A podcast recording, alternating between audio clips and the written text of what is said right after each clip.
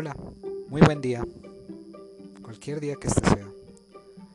Puede ser un día bueno, puede ser un día malo, puede ser un día agradable, puede ser un día eh, que tiene o que tenga muchas dificultades, pero igual siempre hay que tener ganas de vivir, de sentir, de forjar una nueva un nuevo pensamiento en estos tiempos de pandemia donde nos está, o, es una lección que nos está dando para poder comprender nuestras debilidades, nuestras falencias, como somos como seres humanos. El cuidado es indispensable. El cuidado, muchachos, es completamente nuestra salvación. Si nosotros tenemos cuidado del lavado de manos, del, alejamiento social, de tener nuestro tapabocas siempre constante, a la altura más arriba de la nariz, podemos evitar que esta pandemia siga expandiéndose. Cuídate y cuídate a los tuyos. El día de hoy vamos a hablar sobre eh, más porque ya hemos hablado más de la filosofía helenística, o sea, vamos a agregar un segmento eh, de la filosofía helenística que ustedes ya en, dos clases anteriores virtuales la hemos explorado, ¿no? Ya habíamos hablado entonces de lo que es eh, las escuelas, ¿no? donde está el epicurismo, el estoicismo, el escepticismo.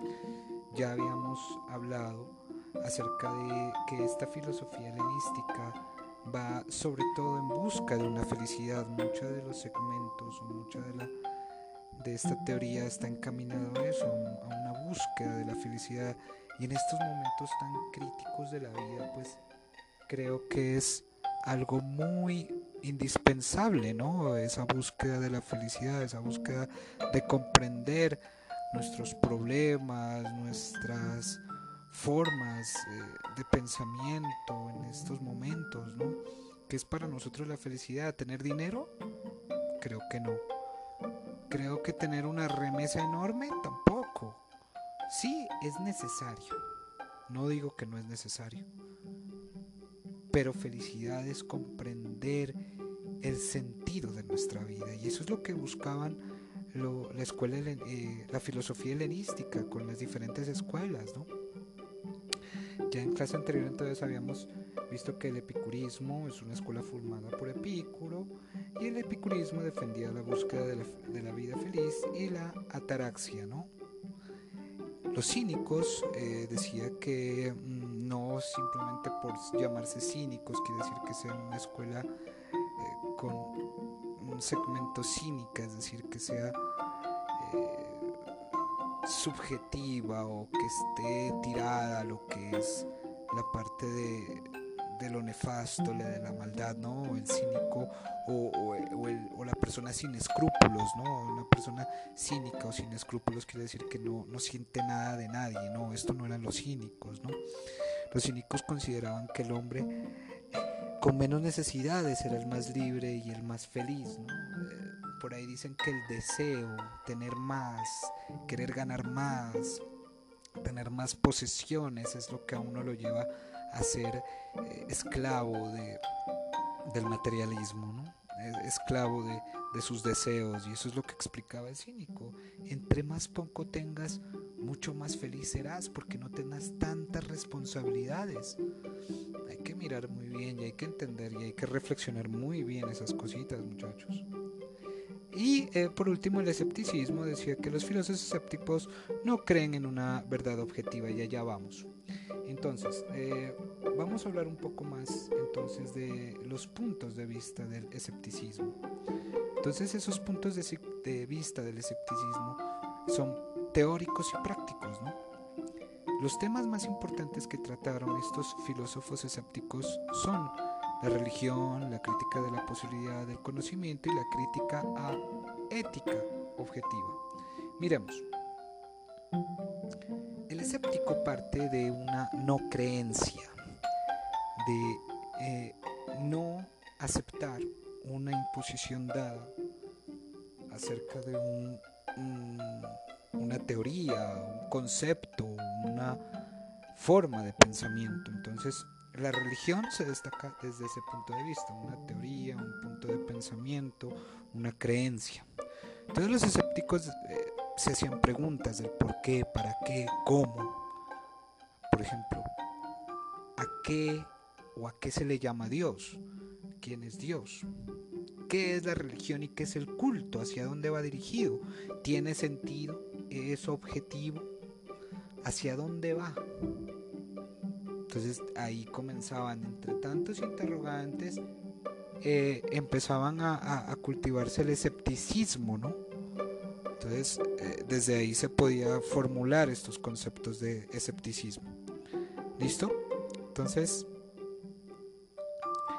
eh, pasemos al, próximo tema, que sería la crítica a la posibilidad del conocimiento dentro del escepticismo. ¿no? Entonces, criticar el conocimiento, cómo podemos llegar a un conocimiento más fiable, más verdadero, un conocimiento que de verdad tenga nociones. Por ejemplo, hoy que estamos viviendo con el, conviviendo con el SARS-2, eh, COP2, ¿no? con el SARS-CoV-2, con el COVID, la enfermedad como tal, el COVID-19, ¿no? Entonces, eh, criticar el conocimiento de entender cómo puede llegarse a una vacuna. Muchos dicen que ya la vacuna está en 2, 3, 4, 5 meses, como les había dicho anteriormente, esto demora. No es porque ahorita ya, por ejemplo, el laboratorio de, de Moderna, perdón, en Estados Unidos, ya dicen que en octubre es lo más fiable. Bueno, puede ser. Puede ser. Pero para que esa vacuna llegue hasta acá, hasta Colombia, por ejemplo, tardaría un, poco de tiempo, ¿verdad? Tardaría un, tiempo prudente para llegar. Y además no sabemos los efectos colaterales. Muchos eh, en algunos informes dicen que no, que no tiene efectos colaterales, pero esto tiene que eh, hacerse un estudio de mínimo unos 12 a, a 15 meses ¿no? para saber si existe o no efectos colaterales. Entonces, criticar la posibilidad de, alcanzar ese conocimiento de la vacuna era una parte del escepticismo.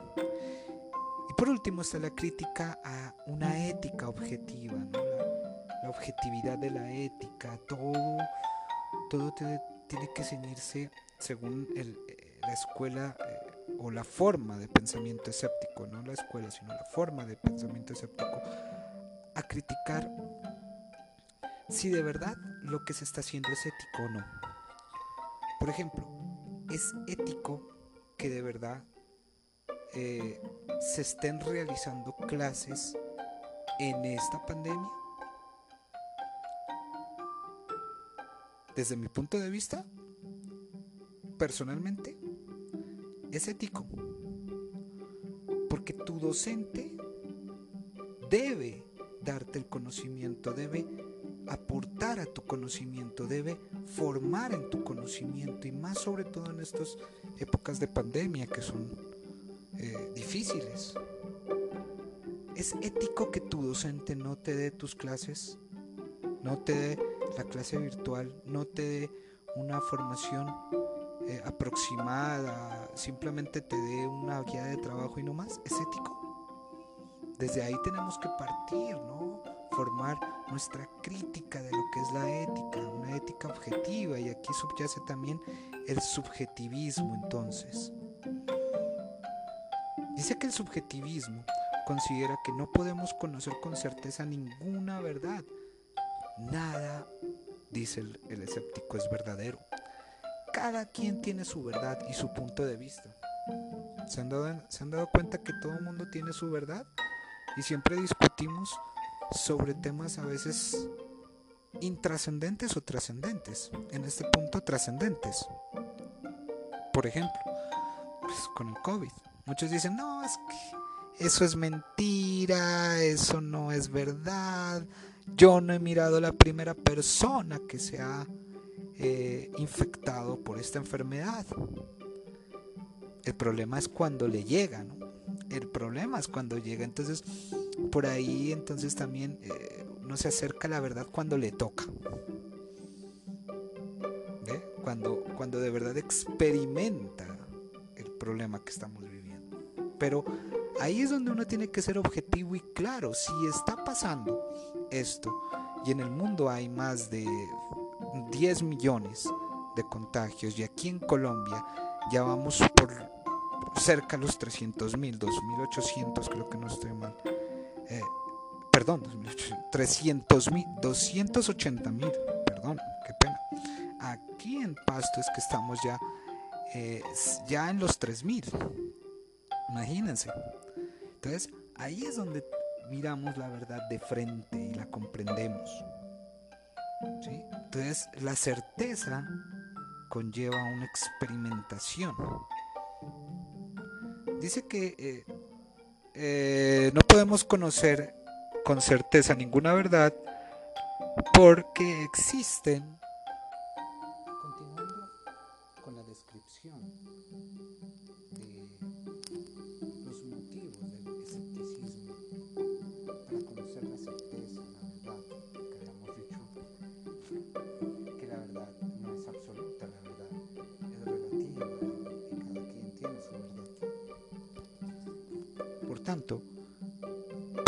eh, mirar que existen motivos para que esta, esta certeza no sea absoluta. Por ejemplo, la diversidad de opiniones, las contradicciones entre las opiniones y la relatividad del conocimiento. También lo podemos mirar muy claro ahorita en lo que está pasando en, nuestra sociedad con el COVID-19, ¿no? Diversidad de opiniones todos opinamos, ahora todo mundo nos hemos convertido en epidemiólogos, en infectólogos, en doctores, ahora todos sabemos eh, la cura. Se dan cuenta entonces que existe mucha diversidad de opiniones, contradicciones entre las mismas opiniones, mientras que unos dicen que, eh, por ejemplo, la hipermectina es efectiva, otros dicen que no. Bien, unos dicen que el aislamiento forzado es, eh, es excelente, otros dicen que no. Entonces, ahí está, y aquí viene la tercera parte que es la relatividad del conocimiento. Entonces, ¿cómo podemos conocer la verdadera certeza del conocimiento si existen diversas opiniones? Ahí entonces está eh, el asunto, eh, el comprender, interiorizar. Por eso es, importante que se sustente un método científico. Esto lo mirarán allá en grado 11 cuando estemos ya con la filosofía moderna y posmoderna. ¿Listo? Dice el escepticismo, solo el silencio nos conducirá a la tranquilidad del espíritu. Abstenerse de todo juicio. Qué sabiduría esto cuando juzgamos, cuando decimos a la gente, ah, es que vos sos esto, es que vos sos lo otro, ah, es que vos sos lo peor, empezamos a juzgar a la gente, cosa que no deberíamos hacerlo, pero que lamentablemente esto convive en nuestra sociedad, ¿verdad? Por último, enfrentamos en el escepticismo, dentro de la filosofía helenística, la duda que esto lo vamos a interiorizar mucho más allá con, con René Descartes, uno de los filósofos más destacados en la filosofía moderna, ¿no? Pero acá lo podemos eh, traer a colación con Sócrates, con Platón, con Aristóteles, en donde también se dudaba ¿no? de, la, de, la, certeza absoluta. Los mismos escépticos dudaban de, de lo que es certero y lo que no es certero. Frente a la duda, solo el silencio nos dará la tranquilidad del espíritu. Muy sabio. Muchachos, espero entonces eh, que esto, estos, estos minutos hayan aclarado eh, cualquier eh, duda acerca de lo que es la filosofía helenística, las escuelas de la filosofía helenística, cómo es la comprensión de esta filosofía ustedes ya se dieron cuenta, hace una semana se les había dejado la, guía de trabajo. Recuerden que la guía de trabajo está en, tanto en la plataforma, eh, ahí la encuentran, tiene una fecha, ¿no? Ojo con eso, tiene una fecha de, entrega. Eh, es hasta el 4 de, de agosto. Entonces todavía tenemos unos 5 días para poder entregarla. Igual ustedes pueden también enviarla por medio del WhatsApp. Eh, una cosita, los que me están entregando en WhatsApp, por favor siempre entregarla pues con su nombre completo y el, el, curso, ¿no? Igual como ustedes saben, eh, soy nuevo en la institución, entonces pues todavía no, no los conozco ni reconozco eh, sus, sus, nombres. Entonces eso es uno. Y dos, ténganme un poquito de paciencia con los de los que me están entregando por WhatsApp porque pues esto lleva un tiempito de calificación. No solamente son los grados 11, ¿no? tengo todo el colegio a cargo, es decir, de sexto a grado 11. Eh, en las preguntas, eh, si ustedes tienen alguna duda, algo que, necesiten saberlo, por favor me, me lo hacen saber. ¿Listo? Bueno, muy feliz día para todos, mucha fuerza, muchas ganas de, vivir, de sentir, de, de, comprender el mundo, de saber que, que tanto allá afuera como aquí adentro, en nuestro ser, existe oportunidad, existe eh, vida todavía. Eh, una cosa muchachos, ¿cierto? Este podcast llega a todas las plataformas, ¿no? Aquellos emprendedores que quieran hacer podcasts es muy fácil.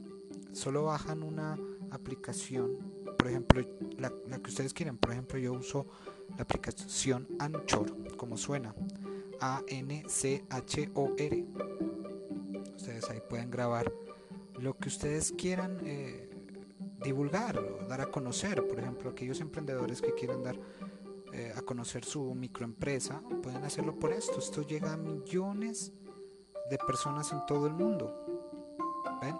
Entonces, quien quita de pronto, pues ahí puedan eh, conseguir un gancho de algún negocio o alguna venta, alguna que puedan realizar, ¿no? Alguna compra que les puedan realizar. Entonces nada muchachos, y el que quiera también, si quiere yo aquí le hago el sponsor, es decir, eh, le puedo dar la cuña gratis sobre su negocio, me avisa y con mucho gusto. Un abrazo para todos y feliz día.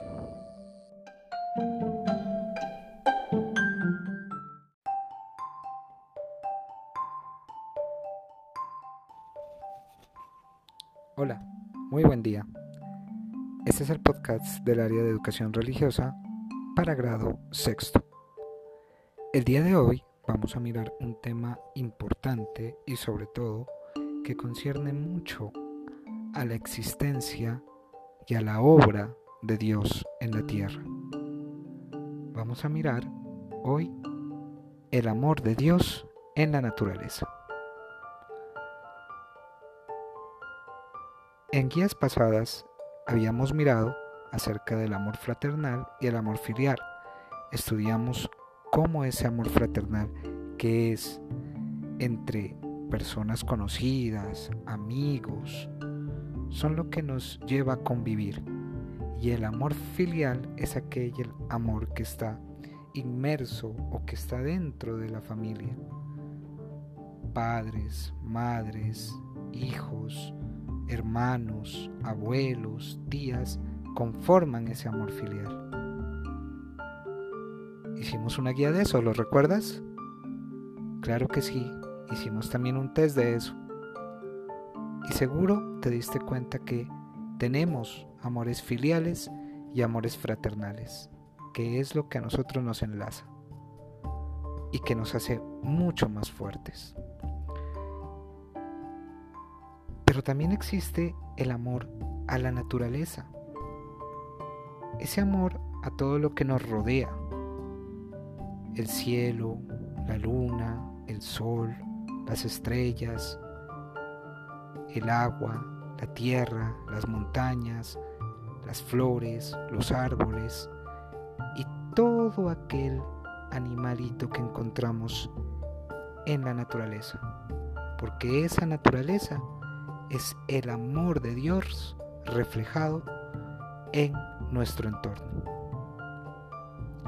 Al observar la creación de Dios, vemos la magnificencia, lo hermoso, lo bello, lo perfectamente establecido. El amor de Dios en la naturaleza es comprender que todos los elementos, agua, tierra, viento, fuego, fueron creados por un propósito. Igualmente, los animales, desde los más pequeños hasta los más grandes, son el reflejo, el reflejo de la creación de Dios según el Evangelio.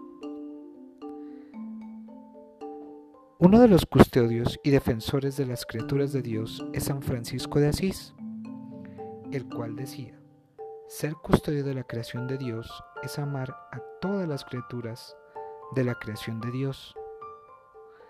Según el Papa Francisco, preservar la naturaleza, el medio ambiente, se refiere con estas palabras. Es custodiar toda la creación, la belleza de la creación, como se nos dice en el libro del Génesis y como nos muestra San Francisco de Asís, es tener respeto por todas las criaturas de Dios y por el entorno en el que vivimos. Amor de Dios en la naturaleza.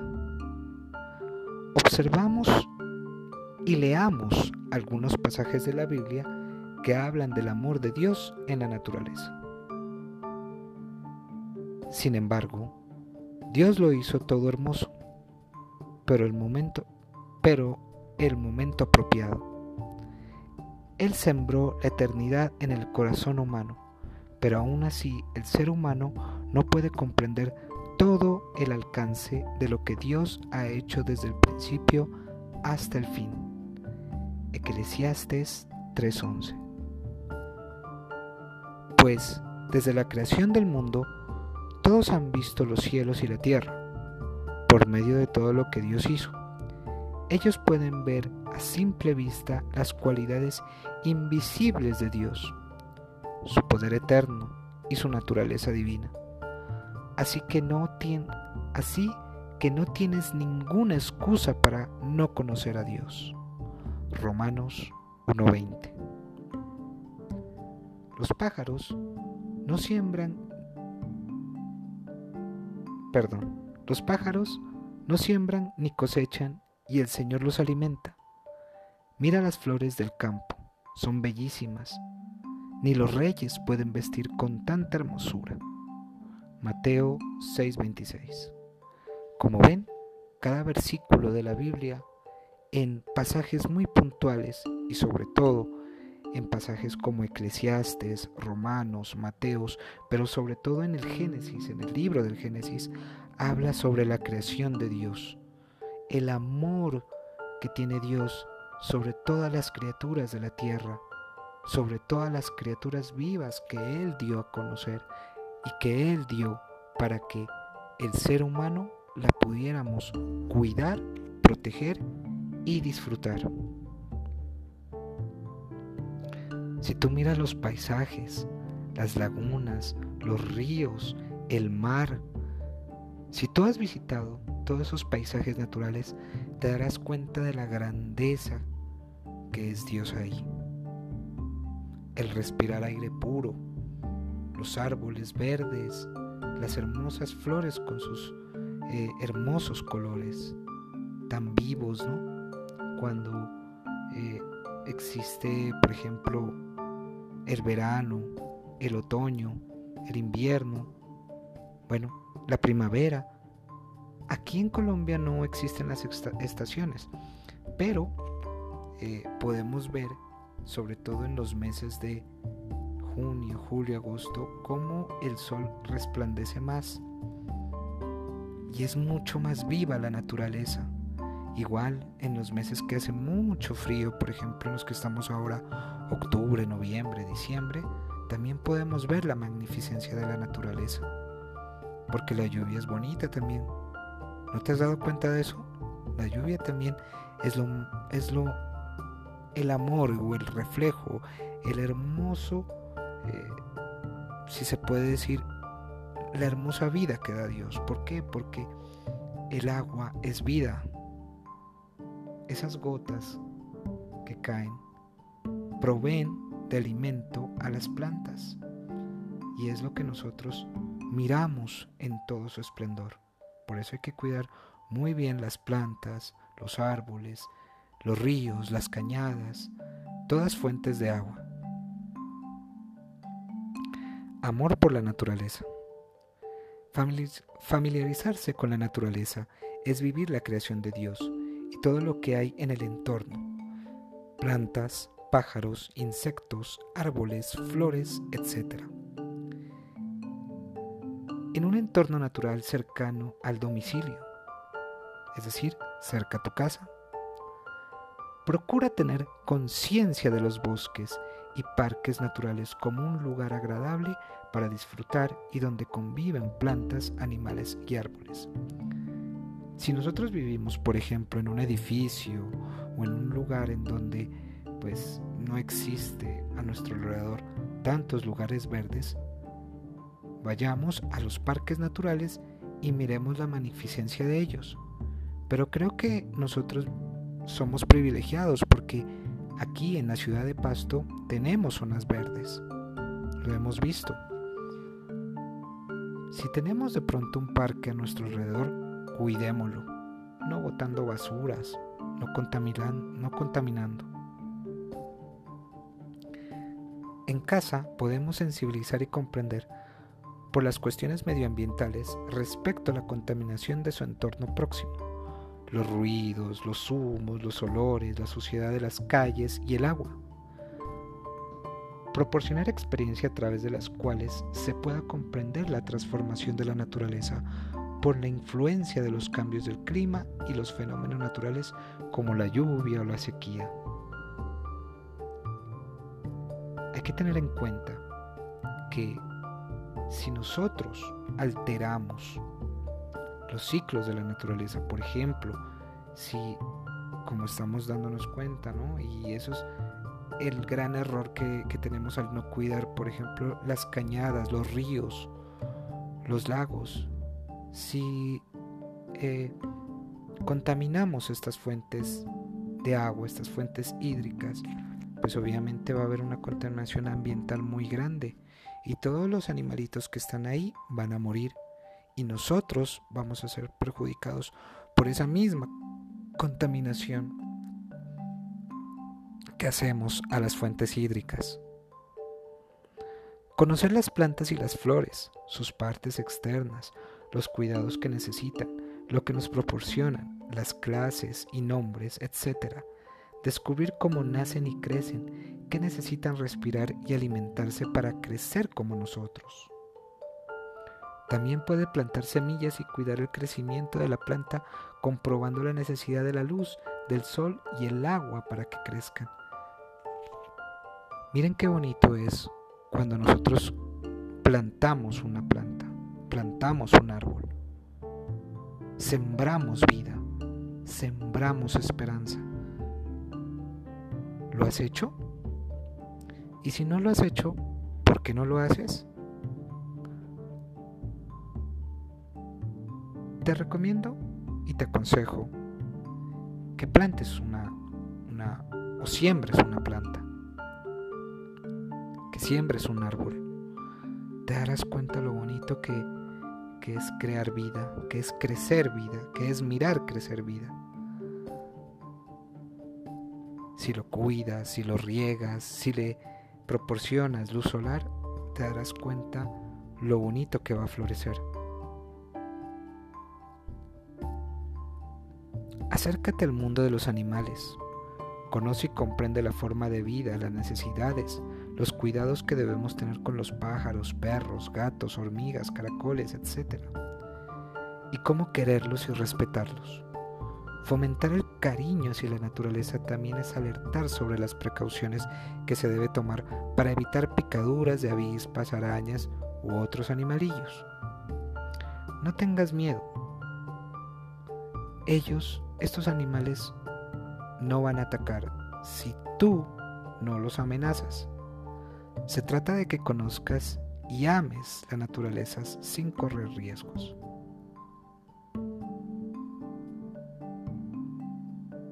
Como ven, la naturaleza es el amor de Dios reflejado en nuestro entorno. Todo lo que nos proporciona Dios es maravilloso. El sol con esa, esos rayos ultravioleta, la luz solar, nos proporciona calor, nos proporciona alegría, ¿no? Cuando tú te levantas y miras un cielo azul, un cielo despejado y el sol brillar, te da ánimos.